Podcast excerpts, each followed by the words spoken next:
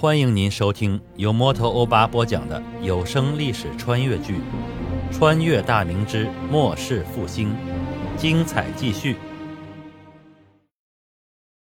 徐来朝面色阴沉的看着官兵们如潮退下，吩咐道：“派军法队督阵，若再敢有临阵逃脱者，一律斩首。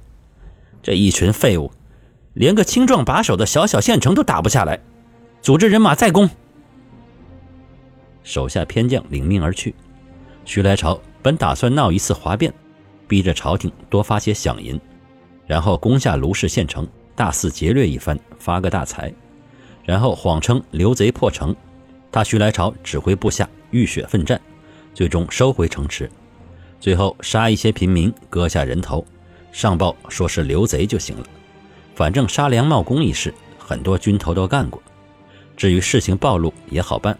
只要把县里的官员士绅杀尽，一般老百姓一辈子也就生活在方圆几十里的范围，谁能有那么大的能耐去上面告状呢？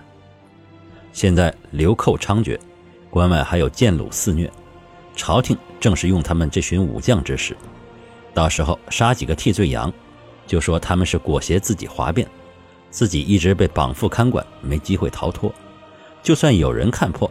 估计朝廷也只能捏着鼻子承认他所说的。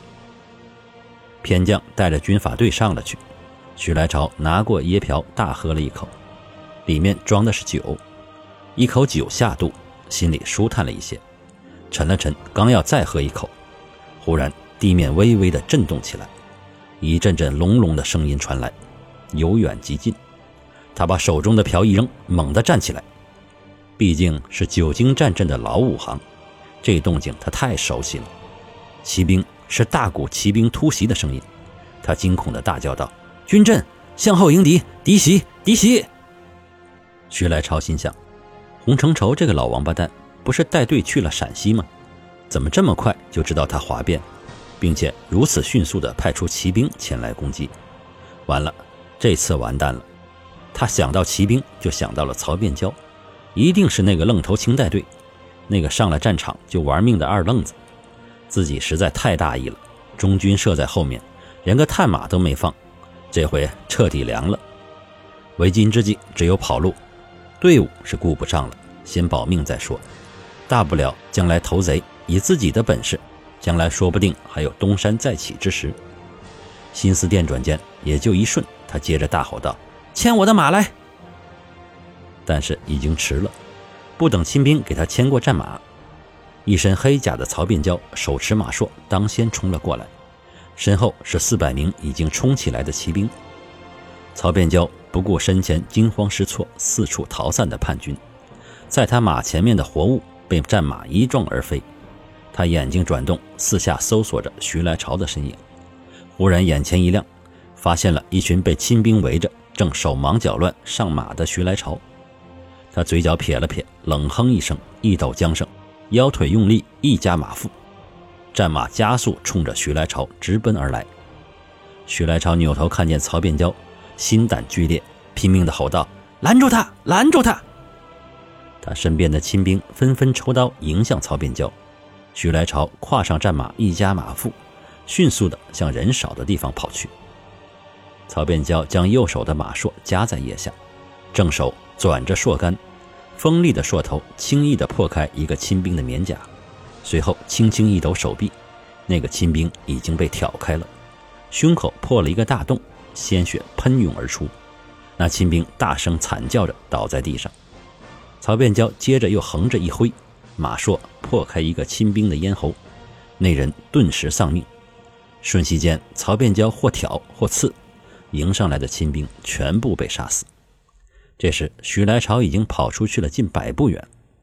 徐变蛟勒住战马，挂好马槊，曲弓搭箭，弓弦声响过，正中后心。徐来朝应声从马上摔了下来。曹变蛟纵马跑过去，徐来朝还在挣扎着爬起。曹变蛟用槊尖抵住他的脖子，冷冷地看着他。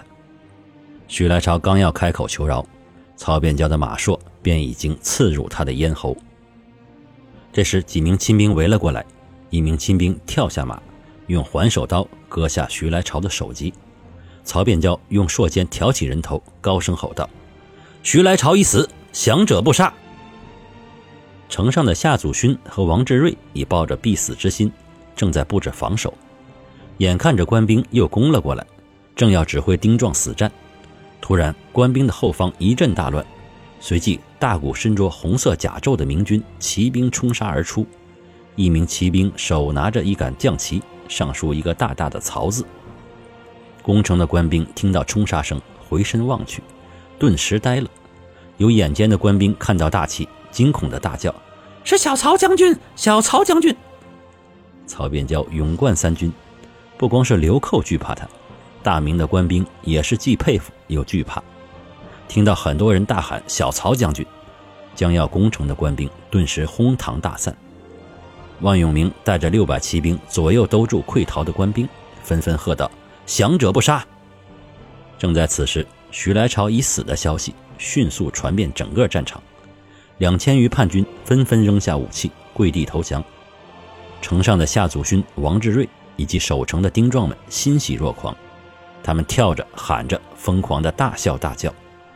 夏祖勋和王志瑞赶紧下城，吩咐人把城门打开，二人迎了出去。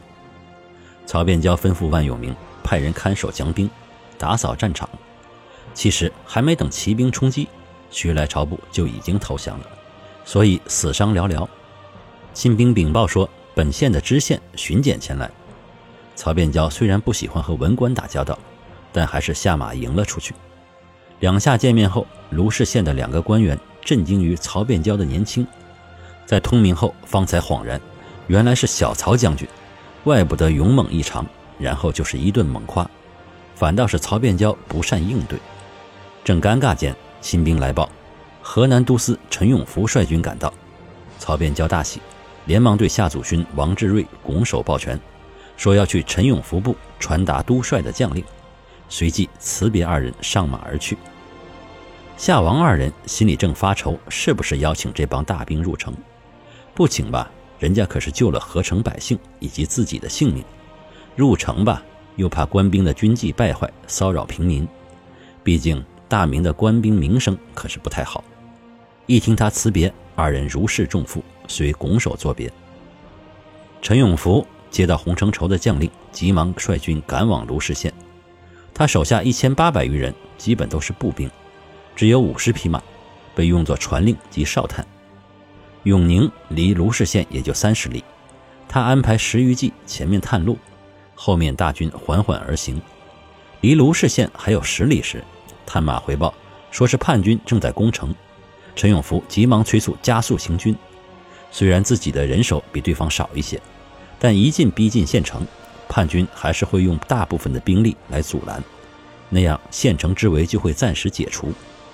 然后自己这边扎好营盘，固守不出，等待都帅的援军一来，两面夹击，必然能够大败叛军。眼看着就要赶到县城，探马匆匆来禀报，说是叛军已被曹将军击败，县城未被攻破。陈永福顿时心里一松。要是县城被破，自己离叛军最近，可是要担着救援不力、坐看失陷之罪。还好还好，都帅英明啊！小曹将军更是勇武，哈 哈哈。曹变蛟和陈永福见面后，拿出督府令箭，下达了让他看管好降兵、就地驻守、不得骚扰地方的军令后，带着这支兵返回信阳去了。